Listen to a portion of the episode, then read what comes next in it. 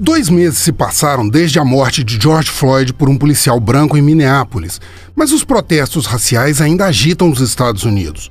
No fim de semana, pelo menos seis cidades tiveram grandes confrontos, com centenas de prisões de manifestantes. Um dos principais locais de tensão é Portland, no Oregon, onde milhares de ativistas cercam o prédio da Corte de Justiça local. Também foram registrados confrontos nas cidades de Seattle, Louisville, Oakland, Aurora e Austin, onde uma pessoa foi morta no sábado. Os tumultos cresceram de intensidade depois da decisão do presidente Donald Trump de mobilizar tropas federais para reprimir os protestos sem a solicitação dos governos locais. A presença dos soldados, equipados com fuzis de assalto e equipamentos de combate, agravou a tensão e promoveu uma escalada de ações. Um grupo de cerca de duas mil mulheres, auto-intituladas Mães de Portland, seguiram para o local de protestos para servir de escudo entre as tropas e os ativistas. Com roupas amarelas e girassóis nas mãos, elas dividem espaços com enfermeiras e veteranos.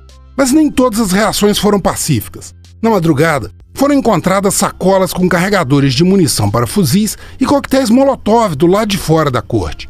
Em Louisville, um grupo de ativistas negros, a NFAC, desfilou com coletes à prova de balas e fuzis nas mãos em protesto pela morte de Breonna Taylor no último dia 25 eles invocaram um argumento caro ao governo federal, que é a emenda constitucional que permitiria andar armado nas ruas. Além da tensão racial, há um componente político no atual conflito.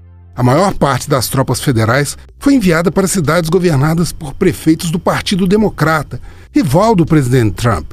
O que foi interpretado como uma tentativa de demonstração de força pelo presidente em um momento em que aparece atrás de Joe Biden na disputa pela Casa Branca e de acenar para o eleitorado conservador, que tem dado sinais de distanciamento com as oscilações de Trump na condução da crise do coronavírus nos Estados Unidos. Frederico Duboc para o Super N.